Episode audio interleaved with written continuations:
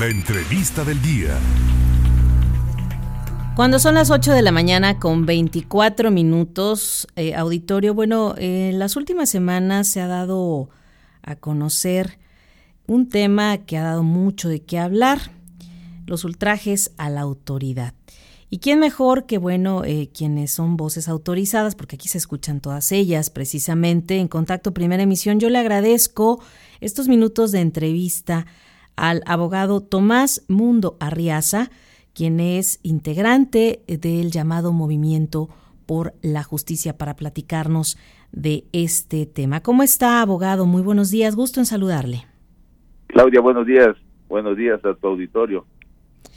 Los temas que se pueden generar alrededor de esta eh, observación o estas últimas observaciones que se han hecho, abogado, eh, surgen a partir del punto de vista de lo declarado por el gobernador en el sentido que los abogados pues se enriquecen con la defensa de los delincuentes y los que trabajan para ellos y por eso buscan derogar el delito de ultrajes. Pero yo quisiera preguntarle de inicio, abogado, si es una revancha, ¿cuál es el papel, la postura de los abogados de las barras, de los colegios que también participan?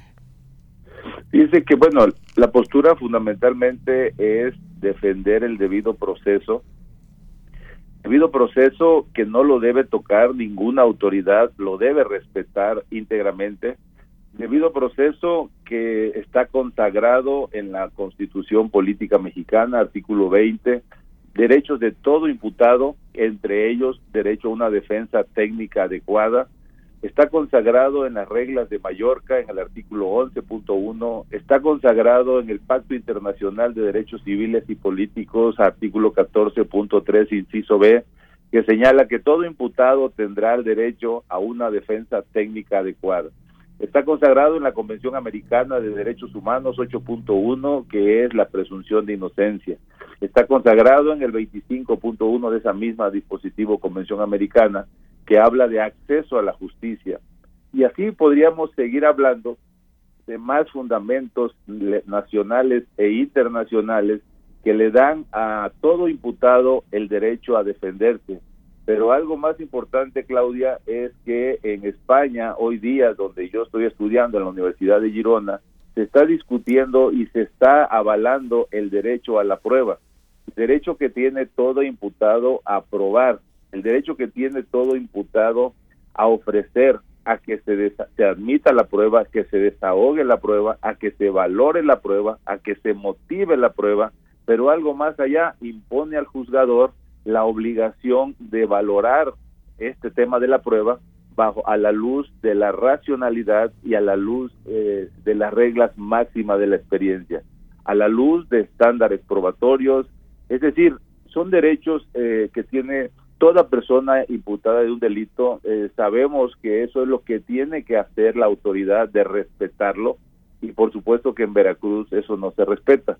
Eso es lo que los integrantes de la Comisión de Movimiento por la Justicia vamos a hacer para todas aquellas familias donde proceda, no el delito de ultrajes a la autoridad, porque ese es inconstitucional, ese ya lo va a declarar la Corte Inconstitucional, ese ya le recomendó al gobierno del Estado que lo derogue, y que por cierto está en los plazos que debe cumplir y si no el Senado de la República seguramente lo va, va a llamar al gobernador y a la fiscal general para que explique por qué no ha cumplido con la recomendación que ya está en los agotándose los plazos legales que rige el 46 de la ley de la Comisión Nacional de los Derechos Humanos.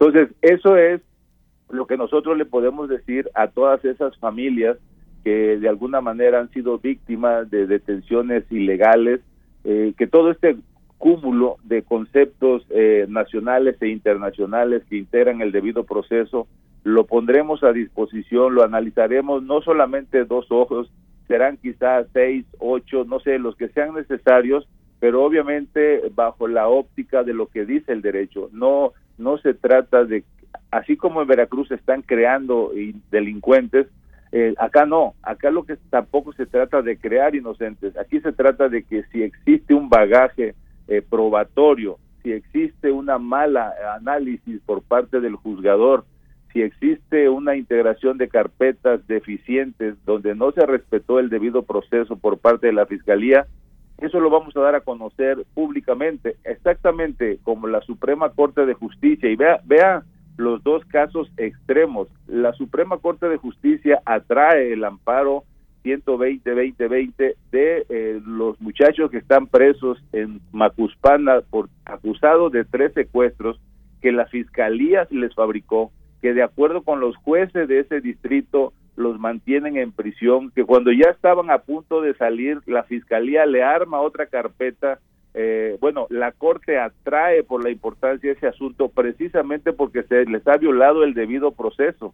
Entonces, eh, salió porque en esta extraordinaria, en esta serie extraordinaria, Duda Razonable de Roberto Hernández, platicamos nosotros, yo platiqué con Roberto y le decía que en Veracruz pasa exactamente lo mismo, esta fabricación de delincuentes bueno, pues nosotros lo que vamos a hacer, eh, Claudia, es solamente eso, revisar el debido proceso, solamente que existan las pruebas, que estén mal, analizadas. Marcel Planiol en 1928 decía que a los delincuentes es más fácil elegirlos que encontrarlos. Pues eso pasa aquí en Veracruz. Entonces nosotros nos vamos a regir únicamente bajo estos objetivos de legalidad. Abogado, son 90 casos, 2.400 personas detenidas en Veracruz. ¿Se conocen realmente todos estos casos? ¿No conviene revisar caso por caso? ¿Cuál es el planteamiento ante esto? Exactamente, esa es su pregunta, es extraordinaria porque así va a ser. No todos los casos son iguales, no va a haber un machote de resolver. En este, en este sentido, precisamente, el sistema acusatorio es casuístico no podemos decir esta es la fórmula para resolver los 2.400. Por supuesto, lo, dije hace rato o traté de decir eso. Cada caso tendrá cierta particularidad. Nosotros mostraremos eh, públicamente las audiencias, las pruebas en las que se fundamentó la fiscalía para acusar a determinada persona y cuando obviamente actúen correctamente, no en el de ultrajes, porque eso en el de ultrajes se van a ir sí o sí, eso no, sino los demás que se están documentando y que se tienen documentados y cada día hay más eh, gente que se está acercando para exponer sus casos donde hay abusos por parte de las autoridades. Pero sí, se va a analizar caso por caso, se va a analizar el, material eh, probatorio con que se cuente, si realmente, porque eso sí lo vivimos al día, Aquí yo mismo lo estoy viviendo hoy. Presentamos una denuncia contra la presidenta del Tribunal Superior de Justicia, Mario Santés, ya falleció desgraciadamente porque la presidenta ordenó que le, le, dejaran de suministrar eh, medicamentos. ¿Y qué es lo que hemos encontrado? Una negativa de la Fiscalía a admitir las pruebas, a desahogar las pruebas. Eso, eso también lo vamos a revisar nosotros en todos y cada uno de estos 2.400 casos, más los que se vayan sumando. Abogado, yo le agradezco, eh, bueno, podríamos seguir hablando de este tema y pues igual y puedo ahora concretar a decir la última, el último cuestionamiento. Se está actuando entonces con responsabilidad. ¿Cuál es el proceso a seguir a partir de este momento con lo que usted nos ha comentado brevemente?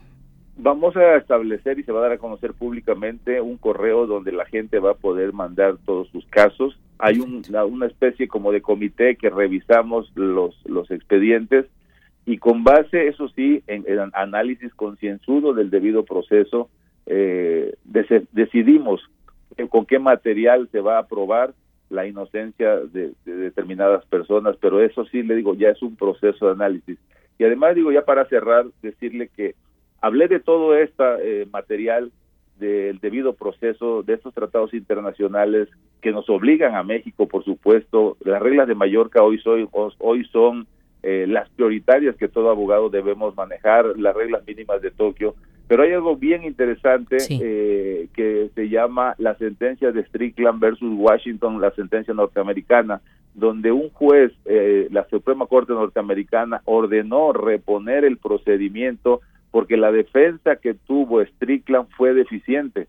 Bueno, pues esos argumentos nosotros los vamos a hacer valer acá en Veracruz. O sea, el juez tiene la obligación de velar por precisamente de que el imputado tenga una defensa correcta. No basta que tenga un abogado enfrente y el abogado no tenga la pericia ni las técnicas para litigar en el sistema acusatorio. Sí. Se necesita y eso todo eso Claudia se va se va a vigilar. Ese es parte del proceso que vamos a seguir, totalmente apegado a la legalidad.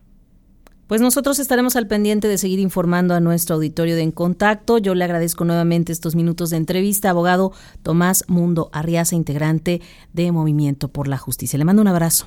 Gracias, Claudia. Excelente día.